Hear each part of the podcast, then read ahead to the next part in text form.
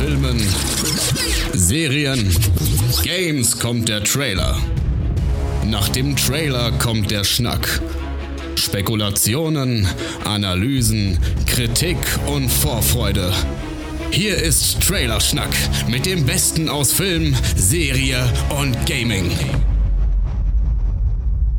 Hallo und herzlich willkommen zu Trailerschnack Folge 146. Und warum ich das gesungen habe, weiß ich nicht. Ich hatte einfach Bock. Ich habe Bock. Ich freue mich, dass ich das für euch wieder machen darf. Ich begrüße euch alle recht herzlich zu einer zu einer weiteren Einspielerfolge mit Trailer. Ich wollte gerade sagen mit Trailer-Fokus, aber Trailer-Fokus gibt's hier immer, denn das hier ist ja euer aller allerliebster Trailer-Podcast. Habe ich gehört. Habt ihr zumindest so gesagt? Ich habe es nur wiedergegeben. Danke für für das Kompliment. Und wir fangen an Nee, was wollte ich eigentlich sagen? Ich wollte sagen, dass wir heute eine Folge mit Games-Fokus haben. Natürlich haben wir Trailer, das ist klar, wir sind hier bei Trailerschnack. Aber diesmal eben wieder mit Games-Fokus, denn ich bin der Gamer, so wurde ich ja vorgestellt. Und, und äh, das ist, soll jetzt auch hier Programm sein. Schön Gaming. Deswegen äh, haben wir zwei schöne Einspieler dabei. Einmal vom guten Chris und einmal vom guten Chris. Äh, beide Chrysalis sind am Start. Und ich werde mich zwischen reinhocken, zwischen beide Einspieler und euch, während ich das Ganze hier, während ich euch durch die Folge führe, meinen kleinen, in Anführungsstrichen, Einspieler, das ist es ja dann nicht mehr wirklich, sondern ich werde euch erzählen, welchen Trailer ich besprechen möchte. Der Chris mit K wird hier den Anfang machen. Der redet ein bisschen über Cult of the Lamp, über die Nintendo Direct und die State of Play von Sony und so vieles eigentlich, ne? Fire Emblem, Engage, Factorio und Zelda, Tears of the Kingdom. Darüber wir sprechen und ja, fangen wir an. Los geht's. Viel Spaß mit, der, mit dem Einspieler von Chris. Einen wunderschönen guten Tag. Ich bin der Chris und heute reden wir über Videospiele. Da der September bei jedem von uns härter reinkickt als Chang Li, leider wieder nur als Einspieler. Aber dafür habe ich mir ein paar wundervolle kleine Schnackthemen rausgesucht, über die wir eh alle mal reden sollten. Allen voran was gerade bei mir im Videospielsektor rotiert. Nachdem ich letzte Folge leider nicht zugegen war, erwähne ich kurz das fantastische Cult of the Lamp. Ähm, erschien Mitte August, sofort mein Herz erobert. Nimmt viele spaßige Sachen aus Animal Crossing, dreht sie auf links und versetzt sie mit einer Prise Asozialität aller Ed Macmillan. Und damit meine ich jetzt nicht, dass es plötzlich ein bockschwerer Plattformer wird. Aber heraus kommt eine wunderbar mutige Mixtur aus Kämpfen, Aufbauen, Dorf verschönern, forschen, Leute opfern, Socializing und äh, Kacke essen. Nichts als Liebe für den Titel. Aber gut, jetzt genug von denen. Spielen und abzutrailern. Ne? Wir hatten gestern eine Nintendo Direct und eine Sony State of Play. Beide am selben Tag. Von der einen Veranstaltung wurde ich positiv überrascht, die andere war ein bisschen zu vorhersehbar für mich. Und bitte jetzt die Füße stillhalten. Ich liebe alles zu God of War, was ich sehe. Ich fand den 2018 erschienenen Titel grandios.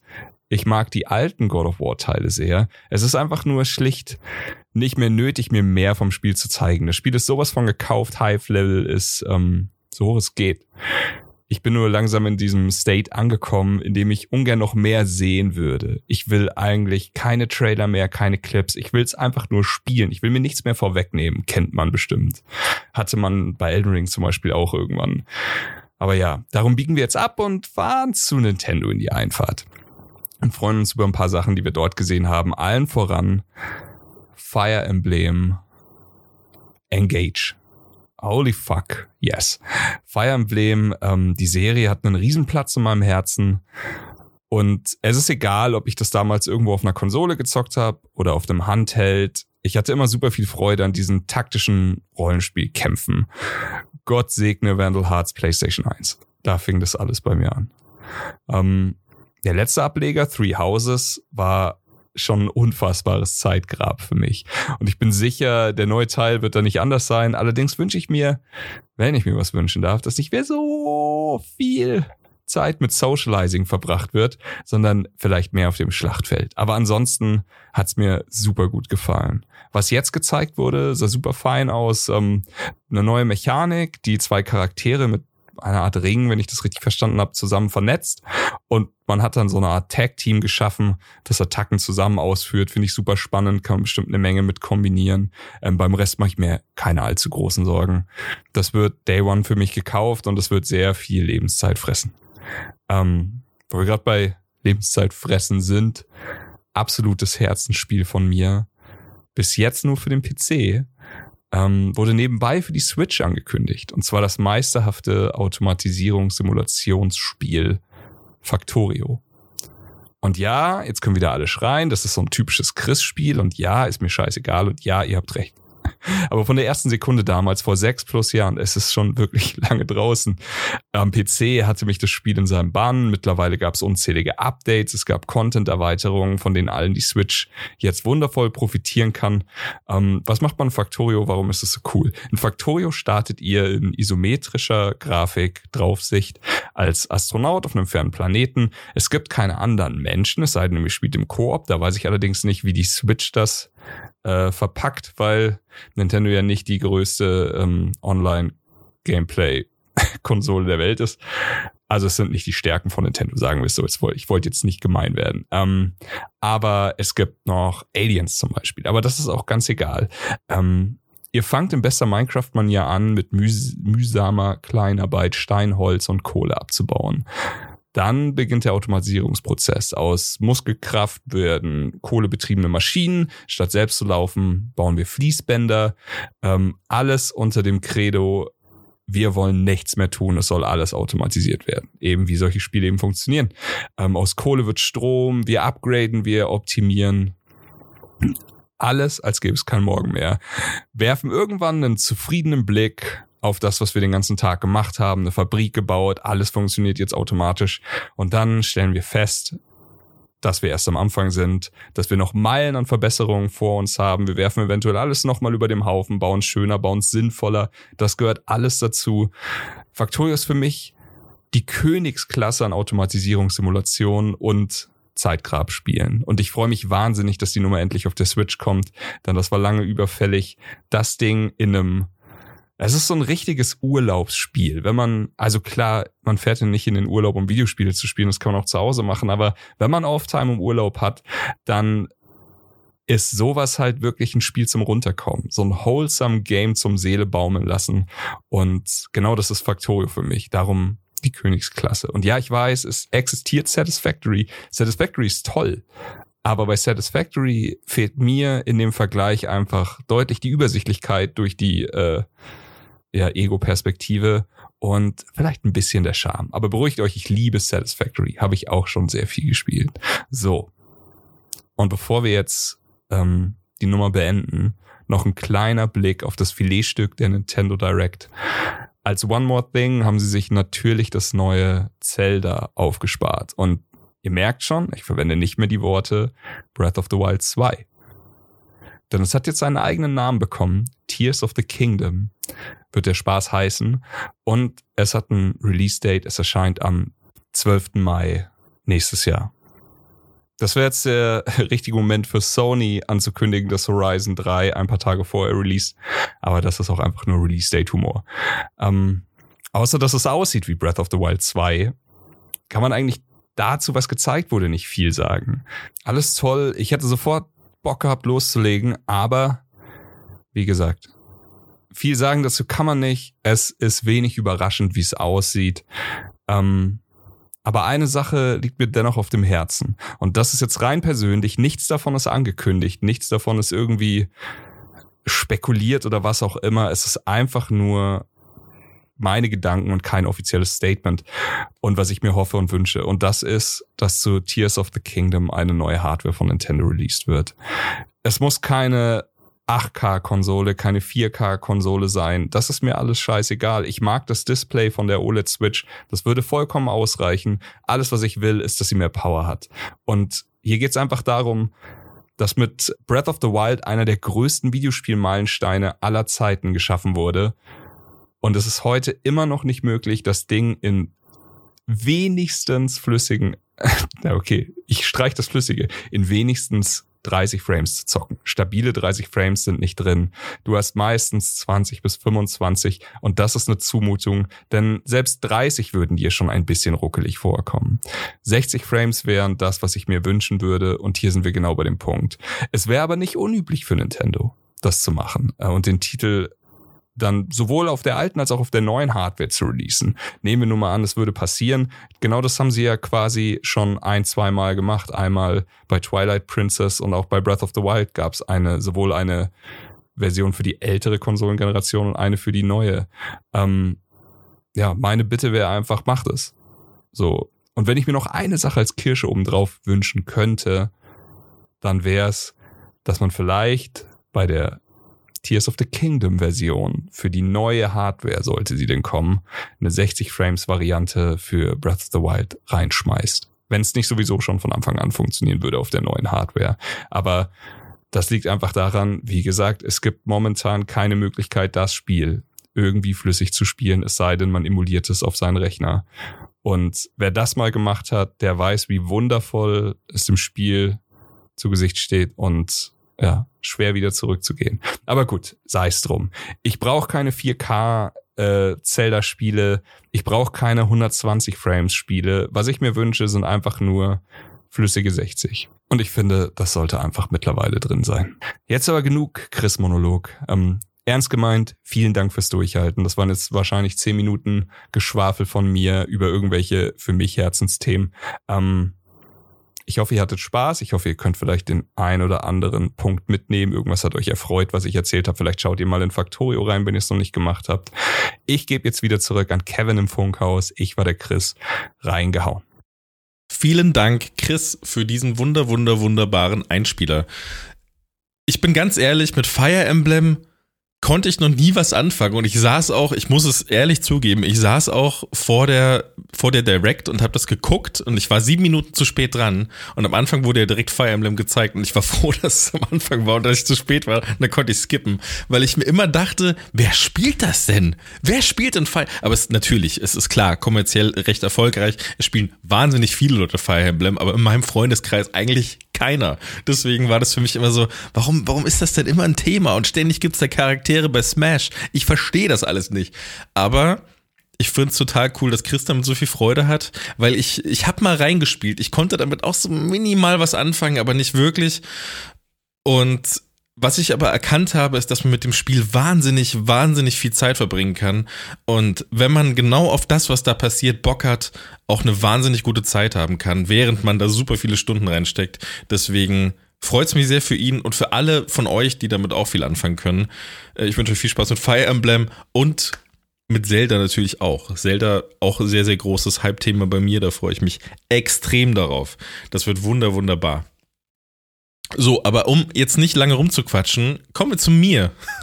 Hi, zu meinem Einspieler. Ich erzähle euch nämlich heute ein wenig was über Cyberpunk, über das Edge, nee, nicht über Edge Runners, sondern über, über das äh, Phantom Liberty DLC. Da kam ja jetzt am 6.9. ein Teaser äh, gemeinsam, ich glaube, an demselben Tag kam auch das, der, der Anime raus, der Edge Runners Anime, beziehungsweise auch noch das Edge Runners Update, äh, das Update 1.6. Und da müssen, da müssen so ein, zwei Sachen gesagt werden. Warum, warum möchte ich jetzt, äh, warum, warum spreche ich jetzt speziell über Cyberpunk? Das möchte ich mal ganz kurz äh, gesagt haben, weil ich zufällig, jetzt gerade genau in dieser ganzen Zeit, in der das alles angekündigt wurde und so weiter und so fort, nee, gar nicht zufällig, Quatsch, das Update 1.6 kam und ich war wieder drin, weil äh, viele Quality of Life Improvements drin waren. Es war viel Kleinkram, der Kleinkram, der vorher so ein bisschen umständlich war. Man konnte seine Kleidung nicht anpassen und so. Das war alles so ein bisschen blöd. Ein paar Sachen haben noch gefehlt. Die sind jetzt alle drin und jetzt hat es einfach nochmal einen ganz neues, neuen Stand äh, für mich angenommen, was äh, Spielbarkeit und Co. angeht. Das war davor schon alles super und hat richtig richtig, richtig viel Spaß gemacht. Ich hatte es da auch schon zweimal durchgespielt. Und jetzt ist einfach nochmal so, jetzt ist so dieser Feinschliff endlich mal da, der so lange gefehlt hat oder der, der, der schon auch irgendwie in Zügen immer erkennbar war. Nicht in Zügen selbst im Spiel, da gibt's keine, aber in, in den Grundzügen der, der, des, des, des, des Spiels einfach. Man hat, man hat gemerkt, dieser Feinschliff, der, der so vielen Leuten so gefehlt hat, der ist ja da. Nur konnte er nicht gemacht werden. Die Zeit war nicht da. Aber, aber die Ansätze davon hat man schon erkannt, überall. Und äh, diese wurden jetzt eben weiterentwickelt, weitergebracht und mit dem Patch 1.6 oder mit dem Update 1.6 nochmal auf, auf das nächste Level gebracht. So, jetzt hat man, jetzt hat man einfach nochmal ein viel, viel runderes Paket. Das Ganze läuft viel, viel flüssiger auf allen Konsolen, am PC und so weiter und so fort. Es ist einfach alles besser geworden, was Performance angeht und eben diese Kleinigkeiten, die ich gerade angesprochen hatte, mit Klein Kleiderschrank, dass man nicht mehr wie der letzte Clown rumlaufen muss, wenn man eine gute Rüstung hat. Ihr, ihr kennt das selber. Ich finde einen super guten Helm mit extrem guten Werten, aber dann ist es so ein scheiß Cowboy-Hut oder so, den ich gar nicht tragen möchte, weil der nicht zu meinem Charakter passt.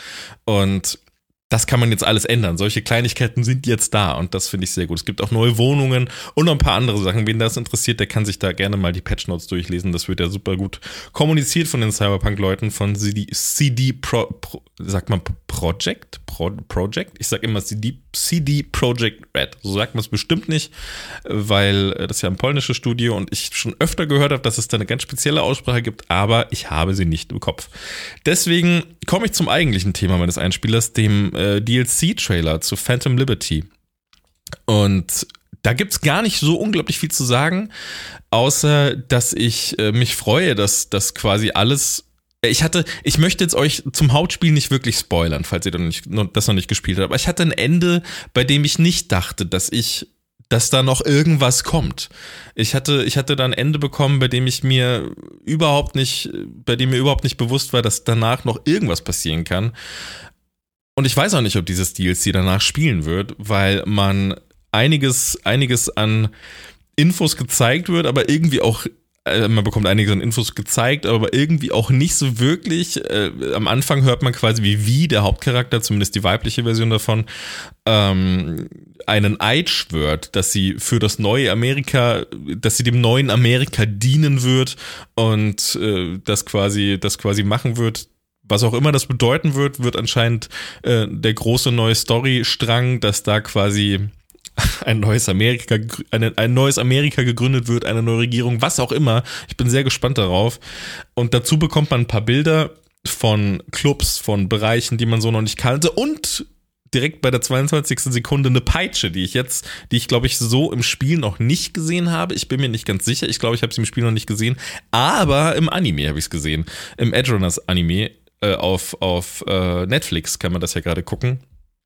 Da hat eine der äh, Hauptcharakterinnen, nicht, nee, es gibt glaube ich nur einen Hauptcharakter, aber die die, die, die kleine Geliebte von ihm quasi, die, die hat äh, so eine Peitsche. Die hat so eine richtig krasse Laserpeitsche und damit reißt sie den Leuten alle Gliedmassen ab, weil das so eine Laserpeitsche ist, die super heiß ist und keine Ahnung was. Die wickeln sie um alle rum und dann macht's plopp und dann sieht das, sieht, sieht der Mensch aus wie viele große Stück Schinken. Und darauf habe ich richtig Bock. Ich liebe das. Ich renne ja eh schon in Cyberpunk immer nur mit dem Katana rum oder mit der Shotgun. Alles, was so richtig auf die Fresse gibt und schneid alle auseinander. Cyberpunk ist ja ultra brutal. Falls es viele, falls, falls das viele auch noch nicht wussten. So, also, wenn ich, wenn ich, wenn ich jetzt quasi in so eine Bar reingehe und da 20 Gegner drin sind, ich muss die alle töten, dann ist das am Ende einfach nur noch ein Haufen aus ganz vielen verschiedenen Leichenteilen. Und deswegen habe ich so Bock auf diese Peitsche, weil dann wird's noch schlimmer. Und das, das finde ich richtig gut. So, das, äh, das sieht man auf jeden Fall schon beim Trailer. Und was man auch sieht und hört im Trailer ist, nee, ich glaube, sehen nicht, aber man hört äh, Johnny Silverhand wieder, den, äh, der von Keanu Reeves ja gespielt wird. Den hört man da ganz kurz ein, zwei Sätze sagen, dass er das mit dem, mit dem Eid, den Wie abgelegt hat für diese, für dieses neue Amerika, dass sie dem dienen wird, dass, dass er das für keine gute Idee hält. Das hört man ihm mal ganz kurz sagen. Das heißt, er ist auch wieder da wie auch immer, das wird man dann, dann erfahren. Vielleicht ist es auch irgendwann mitten in der Story. Kann ich mir aber nicht vorstellen. Ich, ich glaube schon, dass es irgendwie nach dem Ende stattfindet. Und das, das ist eigentlich auch schon alles. So, man sieht noch einen Charakter da ganz groß stehen. Ich, ich kann sie leider gerade nicht genau zuordnen, weil ich jetzt bei meinem neuen Durchgang noch nicht beim Ende bin und die Namen auch nicht alle so genau im Kopf habe ehrlich gesagt, von den Hauptcharakteren oder von den, von den story-relevanten Charakteren. Das sieht aus wie Alt Cunningham, die man ja quasi in Cyberpunk befreien muss und, und ihr da irgendwie helfen muss, weil sie ja ihr digitales Konstrukt wurde da irgendwie bei Arasaka gespeichert und, und entführt und was auch immer und dann ist sie jetzt im Cyberspace unterwegs und, aber die ist ja eigentlich nicht mehr da, deswegen, sie sieht halt genauso aus. Aber ich glaube, es gab auch noch einen anderen Charakter, der auch so aussah und da verwechsel ich gerade einfach was. Ich glaube, dass ich mir, ich, ja, ich glaube, das ist es. Ich glaube, ich verwechsel es gerade ganz doll. Äh, das kann ja gar nicht sein. Das macht ja gar keinen Sinn, was ich gerade erzählt habe. Egal, vielleicht ist es ja trotzdem so und ich habe es doch nicht verwechselt. Lassen wir uns überraschen. Es weiß wahrscheinlich eh nur die, nur, nur ein ganz kleiner Bruchteil von euch, wovon ich überhaupt rede. Deswegen vergessen wir das an der Stelle einfach. Und ja, das ist das, äh, das ist quasi der Trailer zum Phantom Liberty DLC. Und darauf freue ich mich sehr. Jetzt habe ich die Punkte abgehakt, die ich abhaken wollte, oder? Ich habe über den aktuellen Stand von Cyberpunk geredet, ich habe über den äh, Anime geredet. Nicht so wirklich, das könnte ich auch noch ganz kurz machen. Der, der äh, Edge Runners Anime, der jetzt gerade auf Netflix ist, finde ich ganz gut. Ist, ist wirklich äh, in der, also es gibt eine schwache Folge, das ist die dritte bisher, glaube ich, gewesen. Ich habe vier gesehen. Die fand ich nicht so gut, die dritte, weil ich hatte das Gefühl, dass das Animationsbudget da auch nicht mehr so hoch war oder irgendwas hat da nicht gestimmt. Ähm, weil, weil alles, was teilweise gemacht wurde, war einfach sehr nah auf die Gesichter zu zoomen. Ich weiß, das ist in dem Fall wirklich ein Stilmittel gewesen, das erkennt man auch, aber es ist ein Stilmittel, mit dem ich selbst nicht so viel anfangen kann, dass man in einem Dialog, der immer zugespitzter wird, immer näher auf die Augen zoomt und irgendwann wirklich fast schon nur noch die Pupille sehen kann, weil es so nah gezoomt wurde. So, das, das hat für mich irgendwie nicht so, eine, nicht so die Dynamik erzeugt, die ich glaube, das äh, Stilmittel äh, also wie das quasi gemeint wurde, wie das quasi eingesetzt wurde als Stilmittel und dann eben eine gewisse Dynamik erzeugen sollte. Das hat bei mir nicht so funktioniert. Ich war eher genervt davon, dass das teilweise so gemacht wurde. Aber sonst Story und Co. Gerade für Leute, die das Spiel gespielt haben. Ich weiß, ich kann es nicht wirklich einschätzen, wie es ist für Leute, die es nicht gespielt haben. Das äh, müsstet ihr uns wahrscheinlich dann nochmal beantworten. Aber gerade für Leute, die das Ganze gespielt haben, wirklich Zucker. Also macht, macht sehr viel Spaß, sehr viel schöne Parallelen zum Spiel. Äh, auch das mit den Anrufen, die Sounds, die Türsounds und alles Mögliche. Das sind die Sachen, die mir jetzt spontan direkt äh, aufgefallen und eingefallen sind.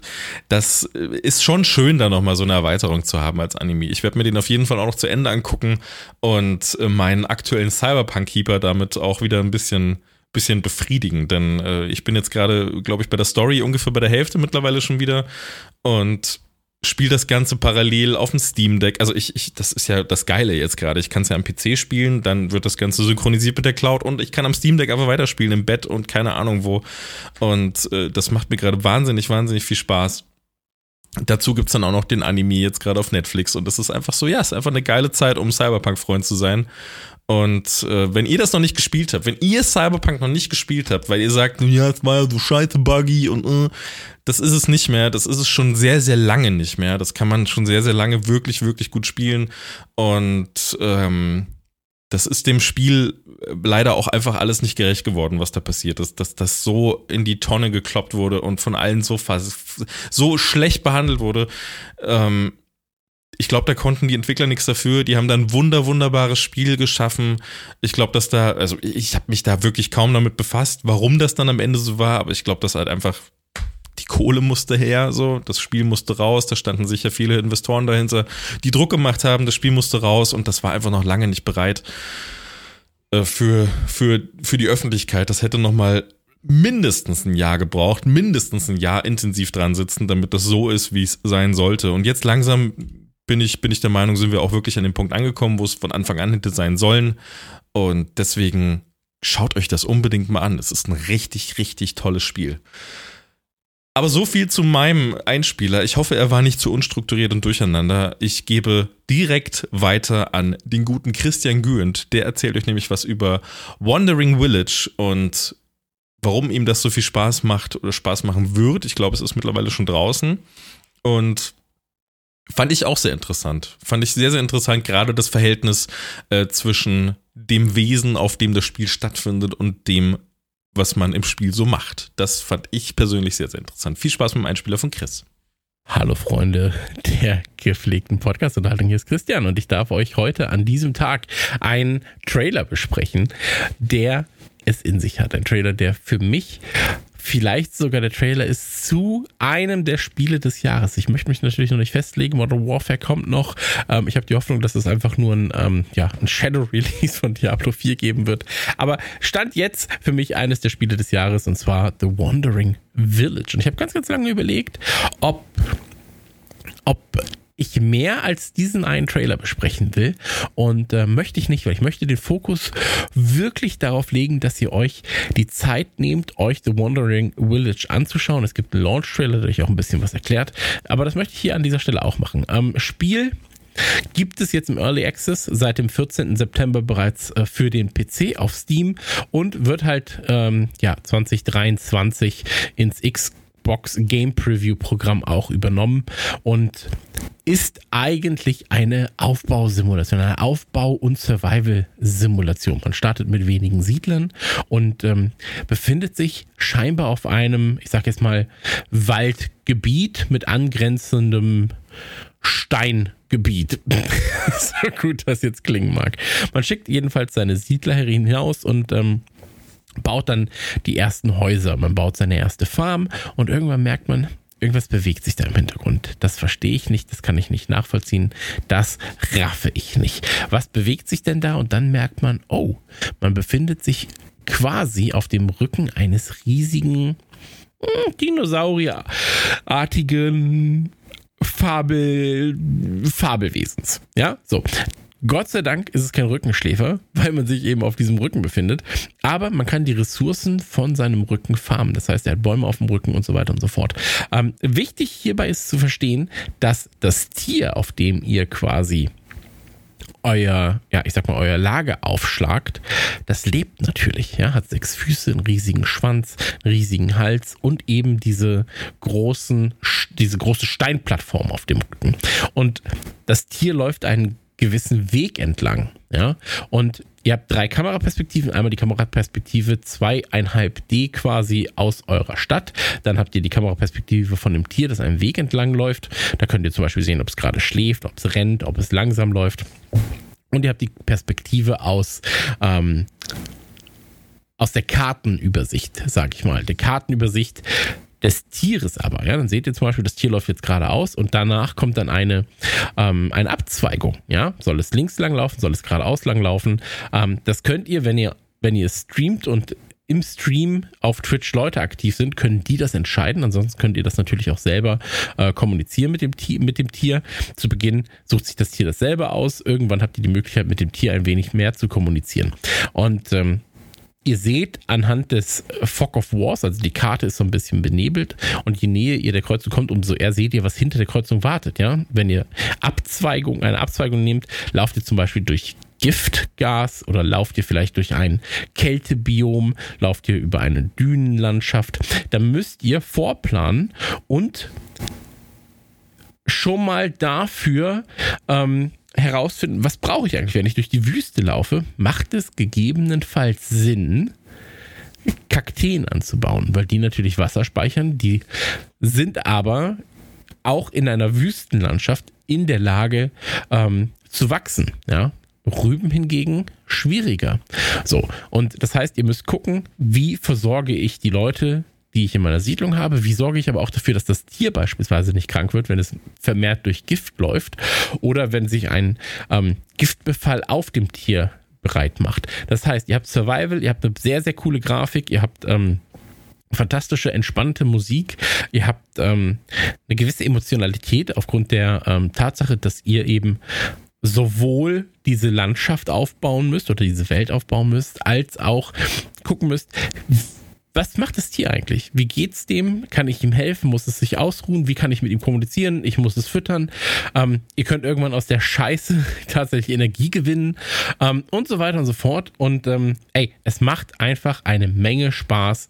Ähm, ich habe es bisher noch nicht so lange gespielt, wie ich es gerne gespielt hätte. Ich würde sagen, ich habe jetzt so vier Stunden gespielt, fünf Stunden gespielt, ähm, hätte aber gerne schon 20, 25 Stunden gespielt, weil es einfach von vorne bis hinten so viel Liebe hat. Dieses Spiel befindet sich seit drei Jahren in Entwicklung bei Strayfawn Studio und ähm, die haben damit ein wunderbares Werk abgeliefert. Ich bin sehr, sehr gespannt, was da alles noch kommen wird, weil, wie gesagt, wir befinden uns gerade im Early Access für das Spiel und ähm, ist auch nicht teuer. Ich gucke jetzt einmal ganz, ich gucke jetzt einmal kurz live, was es kostet.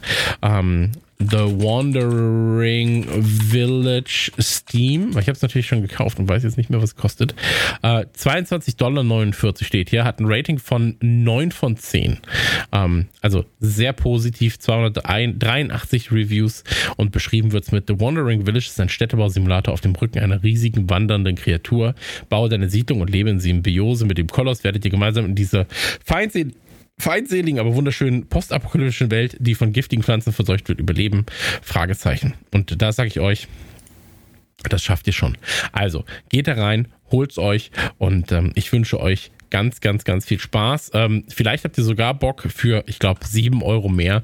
Ich sehe es gerade, 22,49 Euro kostet es gerade das normale Spiel und 29,23 Euro kostet ähm, es, wenn ihr direkt noch so eine Art Artbook, Wallpaper und Goodies dazu holt und wenn ihr ähm, ja im Prinzip den, den Village Soundtrack auch noch dazu holt, ähm, macht das mal, weil das Ganze ist wirklich ganz, ganz, ganz, ganz, ganz, ganz grandios. Ich sehe aber gerade sogar, dass es nicht das erste Spiel ist von Straythorn Studios, sondern das scheinbar vierte. Da gucke ich doch mal noch mal genauer rein und ähm, deswegen sage ich euch an dieser Stelle jetzt einfach mal auf Wiedersehen, bis bald und ähm, ich gebe zurück zu Kevin. Tschüss, Kevin. Nee, hallo, Kevin. Und tschüss, andere. Hallo, Christ. Äh, tschüss. Äh, das war der Einspieler von Christian und das war dann auch schon die Folge. Ich freue mich auf das Spiel das Chris gerade noch besprochen hat. Ich möchte das mir auch mal unbedingt angucken. Ich finde, wie gesagt, jetzt hatte ich es vor dem Einspieler nur angesprochen, aber ich fand dieses, dieses Zusammenspiel zwischen dem Wesen, auf dem man lebt und dem Dorf oder, oder, oder der Stadt, was auch immer darauf dann entstehen wird, äh, das fand ich sehr interessant, weil das einfach so in ganz, ganz klein auch das Verhältnis von uns zu unserem Planeten darstellt, auch wenn unser Planet viel länger braucht, um zu sterben. Und deswegen merkt das keiner. Naja, wollen wir uns nicht in depressive Scheiße jetzt verlieren. Ist ja keine Scheiße, aber es ist kein schönes Thema. Deswegen verlasst die Folge mit einem Lächeln. Ja, das kann ich jetzt auch nicht mehr retten. Es tut mir leid. Ich habe gerade überlegt, wie kann ich das jetzt noch irgendwie, irgendwie umstimmen? Wie kann ich das jetzt noch besser machen? Aber geht nicht. Ist halt ein blödes Thema. Naja, es ging um Videospiele. Ich war der Kevin. Ich hoffe, ihr hattet Spaß mit dem kurzen, kleinen Einspielervölkchen, das wir hier für euch zusammen gebastelt haben. Und wünsche euch noch einen schönen Tag, Nacht, Morgen, Mittag, was auch immer. Vielleicht schlaft ihr auch gerade schon. Und deswegen möchte ich jetzt auch langsam zur Ruhe kommen und wünsche euch viel Spaß. Bis zum nächsten Mal. Tschüss.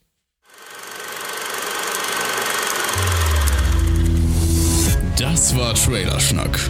Bis zur nächsten Ausgabe. Ich vergesse auch jedes Mal, dass ihr nach dem Outro eh wieder wach seid. Naja. Tschüss.